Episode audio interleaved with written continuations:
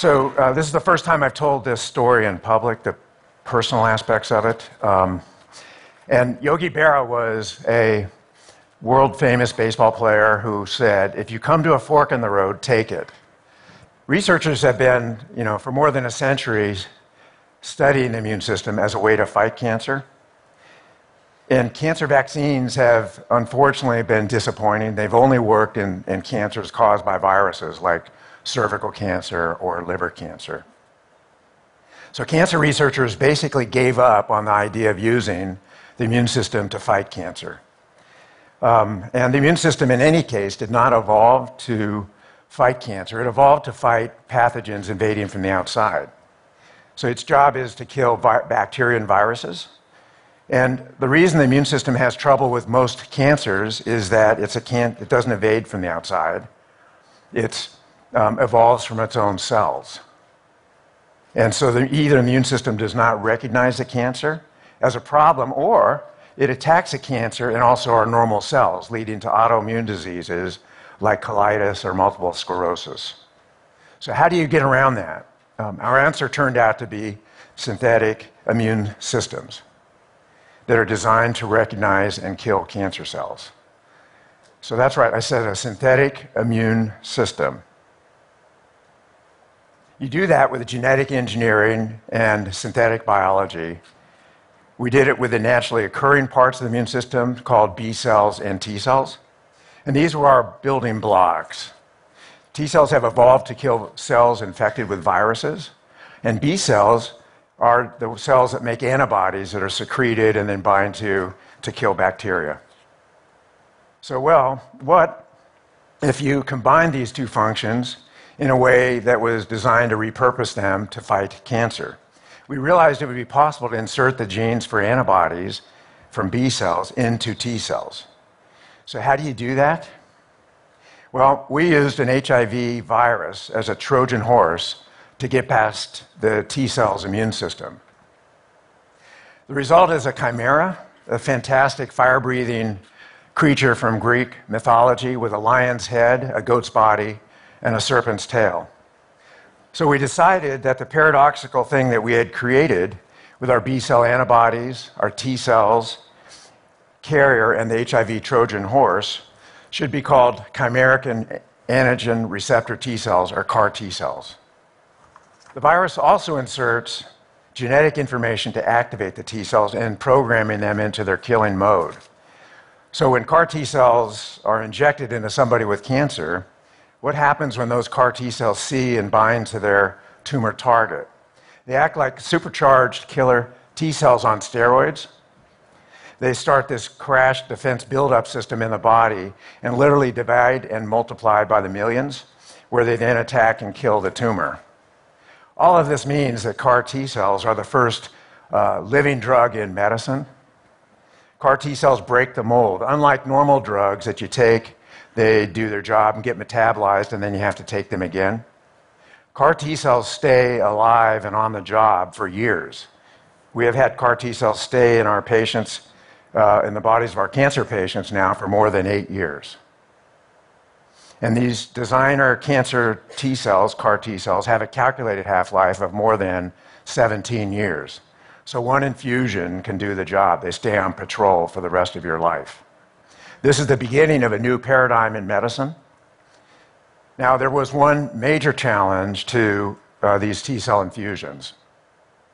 The only source of T cells that will work in a patient are your own T cells, unless you happen to have an identical twin. So, for most of us, we're out of luck. Um, so, what we did was to make CAR T cells, we had to learn to grow the patient's own T cells and we developed a robust platform for this in the 1990s. Then in 1997, we first tested CAR T cells in patients with advanced HIV/AIDS. And we found that those CAR T cells had survived in the patients for more than a decade. And it improved their immune system and decreased their viruses, but it didn't cure them.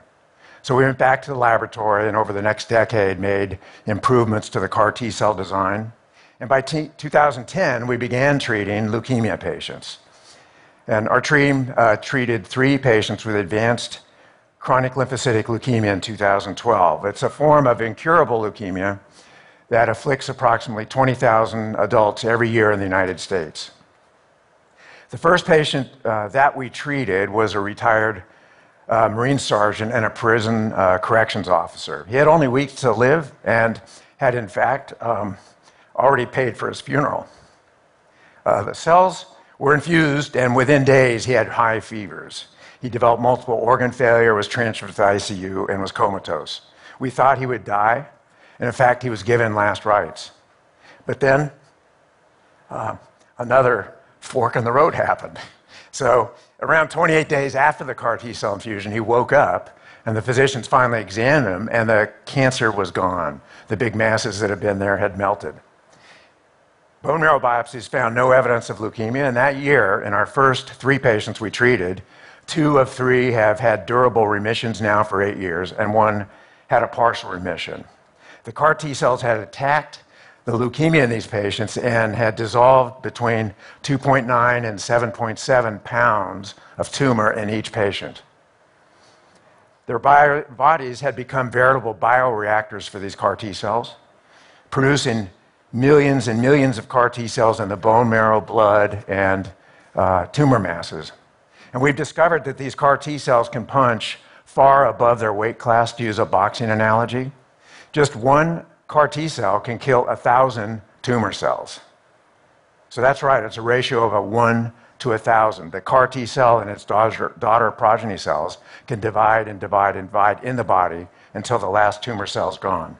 There's no precedent for this in cancer medicine. The first two patients who had uh, full remission remain today uh, leukemia free, and we think they are cured.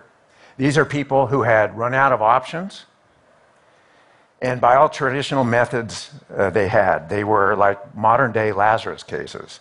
All I can say is thank goodness for those uh, forks in the road. Our next step was to get permission to treat children with acute leukemia, the most common form of cancer in kids. The first patient we enrolled on the trial was Emily Whitehead, and at that time she was six years old. She had gone through a series of chemotherapy and radiation treatments over several years, and her leukemia had always come back, and, and in fact, it had come back three times. When we first saw her, Emily was very ill. Her official diagnosis was advanced incurable leukemia.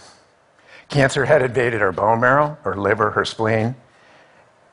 And uh, when we infused her with the CAR T cells in the spring of April 2012, over the next few days, she did not get better. She got worse, and in fact, much worse. As our prison corrections officer had in 2010, she in 2012 was admitted to ICU, and this was the scariest fork in the whole road of this story. By day three, she was comatose and on life support. Uh, for kidney failure, lung failure, and coma. Her fever was as high as 106 degrees Fahrenheit for three days. And um, we didn't know what was causing those fevers. Um, we did all the standard blood tests for infections, and we could not find an infectious cause for her fever. But we did find something very unusual um, in her blood that had never been seen before in medicine. She had elevated uh, levels of a protein called interleukin 6, or IL 6 in her blood. It was, in fact, uh, more than a thousandfold above the normal levels. And here's where yet another fork in the road came in. Um, by sheer coincidence, one of my daughters has uh, a form of uh, pediatric arthritis. And um, as a result, I'd been following as a cancer doc experimental therapies for arthritis for my daughter in, in case she would need them. And it so happened that just months before Emily was admitted to the hospital, a new therapy had been approved by the FDA to treat elevated levels of interleukin 6. And it was approved for the arthritis that my daughter had. It's called tocilizumab. Um, and in fact, it had just been added to the pharmacy at Emily's hospital, um, you know, for arthritis. So when we found Emily had these very high levels of IL-6, I called her doctors in the ICU and said, why don't you treat her with this arthritis drug? They said I was a cowboy for suggesting that. And since her fever and low blood pressure had not responded to any other therapy, Her doctor quickly asked permission to the Institutional Review Board. Her parents and everybody, of course, said yes. And they tried it, and the re- results were nothing short of striking. Within hours after treatment with tocilizumab, Emily began to improve very rapidly. 23 days after her uh, treatment, she was declared cancer free, and today she's uh, 12 years old and still in remission. Um,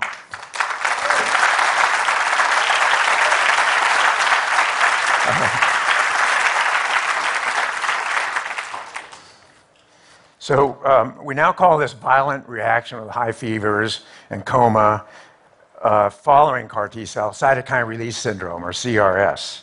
We have found that it occurs in nearly all patients who respond to the therapy, but it does not happen in those patients who fail to respond.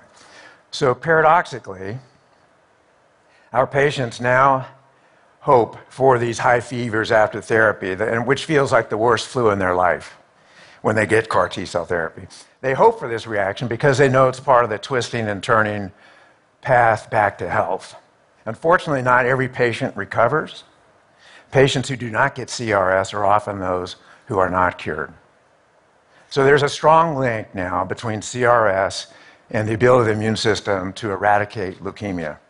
That's why last summer, when the FDA um, approved CAR T cells for leukemia, um, they also co approved the use of tocilizumab to block the IL 6 results or um, effects and the accompanying CRS in these patients.